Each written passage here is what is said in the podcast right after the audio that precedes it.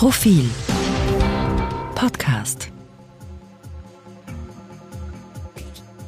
Die Ehre der Söhne. Ist die Drohung, jemandes Mutter zu vergewaltigen, eine folkloristische Unmutsäußerung? Ist es denkbar, dass eine junge Frau einer anderen im Streit damit droht, ihren Vater zu vergewaltigen? Eigentlich nicht. Und zwar aus zwei Gründen. Erstens gehört sexuelle Gewalt nicht zum Kampfinstrumentarium von Frauen. Und zweitens ist das Vaterbild keines, das Schaden nimmt, wenn der Vater mit sexuellen Handlungen in Verbindung gebracht wird. Väter können nicht geschändet werden, Mütter schon. Väter werden als autonome Persönlichkeiten imaginiert, denen es freisteht, sexuell aktiv zu sein. Sie sind keine Opfer. Mütter sind in den Augen ihrer Kinder, vor allem der Söhne, häufig asexuelle Wesen, deren Reinheit es zu verteidigen gilt. Bevor Sie einwenden, dass auch Frauen sexuelle Macht über Männer ausüben, ja, das stimmt. Aber wenn, dann beruht ihre Macht auf einem Begehren der Männer, das sie sich zunutze machen, um ihre Wünsche durchzusetzen. Sie verführen Männer, um das übliche Machtgefälle zwischen Frauen und Männern zu unterlaufen. Und keine Frau krallt sich den Vater einer anderen, um die andere zu demütigen. Bei Ich ficke deine Mutter ist kein Begehren im Spiel. Da geht es um sexuelle Unterwerfung als reine Überlegenheitsdemonstration. Demonstriert wird Überlegenheit dem Gegner gegenüber, die Unterlegenheit der Mutter ist sowieso klar. Die Mutter ist Mittel zum Zweck der Demütigung des Sohnes und kein Mensch, dessen Befindlichkeit zählt.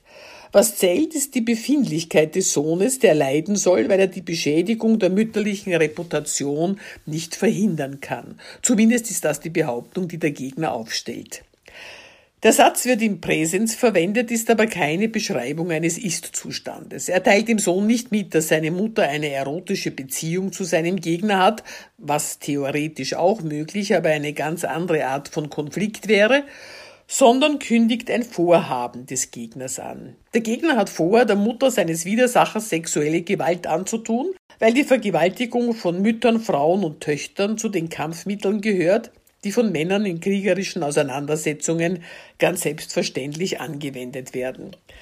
Sie haben immer mit der Vorstellung zu tun, dass die sexuelle Verfügbarkeit weiblicher Familienmitglieder mehr oder weniger unter das Reglement männlicher Familienmitglieder fällt, weswegen sexuelle Übergriffe auf die Frauen einer Familie oder eines Landes das Versagen der zugehörigen Männer zeigen würden.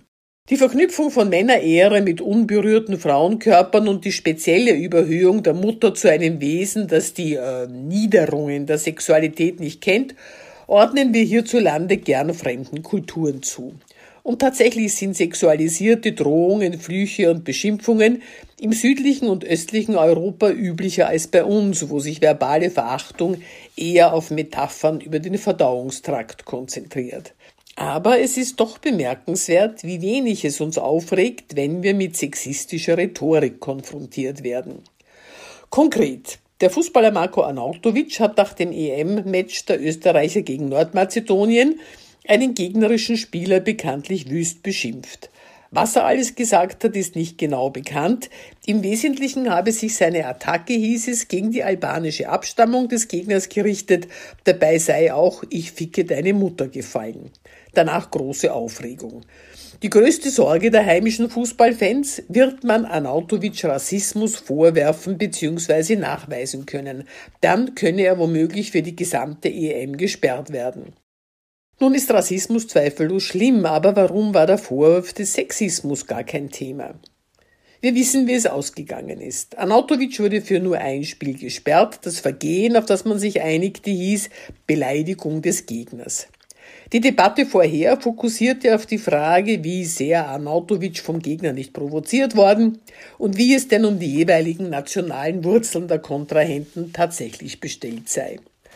Über die angekündigte sexuelle Nötigung der gegnerischen Mutter wurde allenfalls launig gescherzt, wie über einen drolligen Volksbrauch. So sind's halt am Balkan. Wilde Hund, wenn die in Rage kommen, sagen sie einfach das nächstliegende. Ich ficke deine Mutter. Versteht man doch.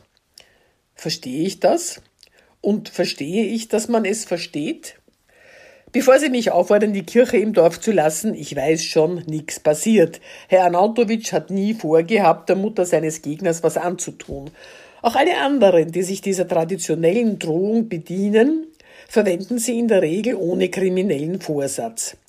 Trotzdem ist die Heiterkeit, mit der sie als folkloristische Unmutsäußerung aufgenommen wird, zumindest irritierend.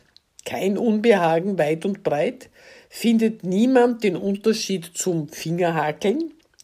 Wir lernen, Arnautovic hat seinen Gegner beleidigt. Ob auch dessen Mutter beleidigt wurde, steht nicht zur Debatte.